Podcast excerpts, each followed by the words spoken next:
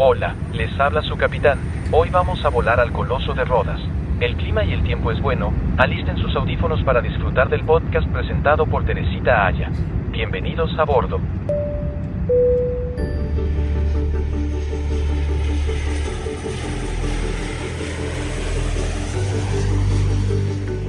Soy Teresita Aya y los invito a que me acompañen en esta nueva temporada de La historia detrás de la historia. Esta vez les estaré contando historias de las siete maravillas del mundo antiguo. Siete maravillas que van desde los jardines colgantes de Babilonia hasta las Gran Pirámides de Giza, la única que podemos visitar que todavía existe. Siete maravillas que son monumento a la humanidad. Los invito entonces a oír las historias detrás de estas maravillosas historias y a escucharnos en Boombox, Deezer, Google Podcast y Apple Podcast.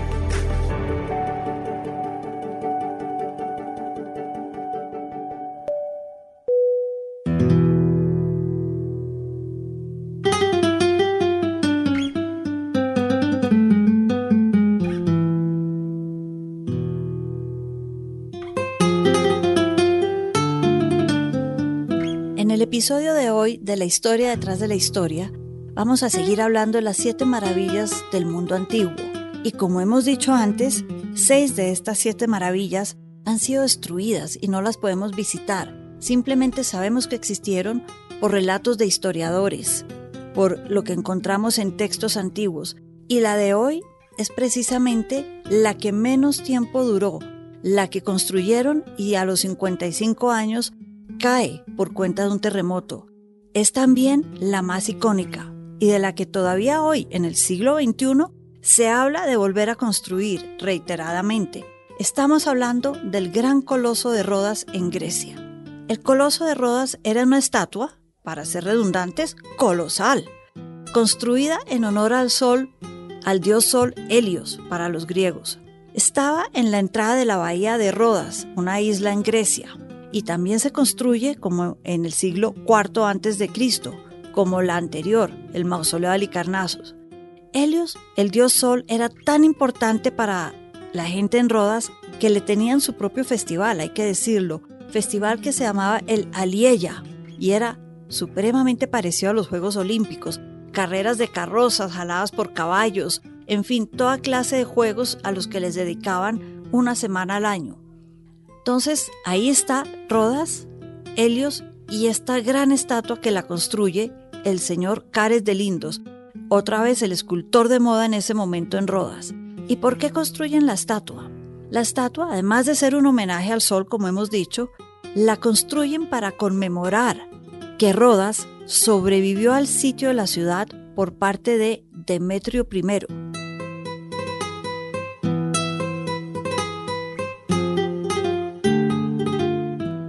Demetrio I era el hijo de un general de Alejandro el Grande, y es que por toda esta zona de Egipto, Grecia, Turquía, estuvo el imperio de Alejandro el Grande de Macedonia. Y cuando muere Alejandro el Grande, sus generales se dividen el imperio. Ptolomeo se va para Egipto y Demetrio empieza desde Turquía a conquistar Grecia y demás zonas. El hijo de Demetrio del general Alejandro el Grande, Demetrio I, entonces empieza a sitiar esta ciudad que era una república independiente de Grecia y que se dedicaba al comercio, convencido de que Rodas, si bien se había declarado neutral en esta pelea y contienda que surgió a la muerte de Alejandro el Grande cuando los generales y sus hijos se pelearon el imperio, estaba convencido entonces de que en esta pelea la gente de Rodas no era neutral como se habían declarado, sino que por debajo de cuerda estaban ayudando a Ptolomeo, que como les dije también era uno de los generales que había tenido Alejandro el Grande y que se quedó con Egipto, y les vendía, entre otras cosas, barcos y recursos para la guerra contra quién? Contra él, Demetrio, que venía contra Grecia. Entonces decide sitiar a Rodas para que Rodas deje de venderle barcos y ayudarle a Ptolomeo en Egipto. Demetrio llega a la isla de Rodas con más de 40.000 soldados y estamos hablando que en Rodas no había más de 5.000 personas. Y algunos esclavos a los que se les prometió la libertad se ayudaban contra el sitio de Demetrio. Hasta construyó Demetrio, dicen, para sitiar la ciudad, un artefacto llamado, y esto es importante, el Épolis. ¿Qué era el Épolis? una torre gigantesca construida en hierro y madera que medía 45 metros de altura y era una torre móvil, una torre, llamémosla portátil, que se movía sobre unas ruedas de hierro y le permitían llegar a las murallas que había en la isla de Rodas y a través de esta torre subir y bajar del otro lado de la muralla. Había una escalera interna. Pero les cuento, el Épolis no funcionó y fue tal la rabia de Metro cuando vio que no iba a poder entrar a la ciudad que rompió el sitio y dejó abandonada esta torre tirada ahí sobre el suelo. Importante, ¿por qué? Porque de esta torre salió parte del material con el que terminaron construyendo la estatua del Coloso de Rodas, el hierro, la madera, todo. No era tan alto el coloso como la torre, hay que decirlo. El coloso solo medía 32 metros, pero era imponente. Era esta figura del dios Sol que en algún momento la leyenda dice que tenía una orilla en una pierna en una orilla y la otra en la otra orilla de la entrada a la bahía, como si estuviera arcadas encima de la entrada a la bahía. Pero esto es realmente una leyenda que surge en la Edad Media para hacer creer que el coloso era más grande de lo que era.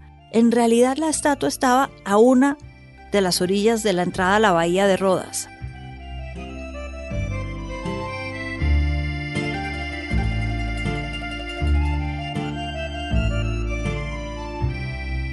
La construcción, como hemos dicho, fue el resultado de la victoria de los griegos sobre Demetrio, porque Demetrio no pudo tomarse la ciudad, la dejó abandonada después de un año.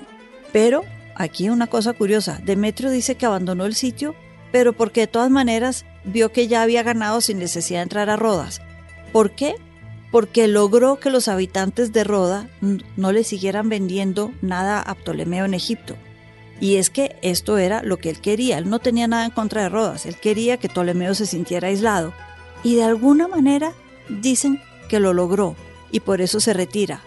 Otros dicen, los griegos dicen que no, que es que nunca hubiera podido tomarse Rodas, que ellos, a pesar de ser minoría, eran muy importantes, muy imponentes y sabían cómo defenderse.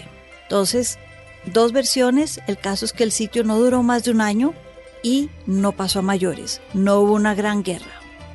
Construyen entonces esta gran estatua y desafortunadamente a los 55 años, muy poco tiempo de haberla construido, viene un gran terremoto y se cae la estatua. Por eso es el monumento de la antigüedad que menos tiempo tuvo para que la gente lo admirara, lo viera y se mostrara. Entonces se cae la estatua y acá es interesante. Ptolomeo III, el egipcio, este ya estamos hablando del nieto, que era muy amigo de la gente de Rodas porque sí tenían una relación cercana, le ofrece a los habitantes de Roda pagar por la reconstrucción de la estatua. Primera vez que hablan de reconstruirla, porque como les decía, hasta hace poco en este siglo, los griegos siguen pensando en reconstruirla para darle grandeza a su país. Ptolomeo III le ofrece a Grecia, entonces a Rodas, reconstruir la estatua luego del terremoto cuando ésta se cae. Pero los griegos, le consultan al oráculo de los dioses y en especialmente a Helios, que era el dios a quien le habían construido esta estatua, que si sí o si no la reconstruyen, ellos veían que el terremoto había sido un símbolo, un signo, un omen de que tal vez la estatua no debería estar construida. Y efectivamente el oráculo les dice que no es favorable a la idea de una nueva estatua y por eso nunca se reconstruye el coloso de Rodas, la famosa estatua. La estatua como les dije, era una oda al dios Sol y tenía fuego arriba en la mano porque sol, fuego, llamas, luz. Y esto dicen que fue la inspiración de la Estatua de la Libertad en Nueva York. Ambas en el fondo simbolizan la libertad, la libertad de Rodas y la libertad de los migrantes y Estados Unidos en el siglo XIX. Y ambas tienen esa mano extendida hacia el sol en el caso de Rodas y en el caso de la Estatua de la Libertad, esa famosa antorcha con la que ilumina la bahía de Nueva York y le da la bienvenida a los migrantes, la Estatua de la Libertad y el Coloso de Rodas. Dos estatuas muy parecidas, tienen casi la misma altura, la una 32 metros, la Estatua de la Libertad 34, y hay que decir que el poema que uno lee a los pies de la Estatua de la Libertad, cuando uno la visita, escrito en el siglo XIX por Emma Lazarus, habla de esta estatua como un nuevo coloso, el gran coloso de la libertad.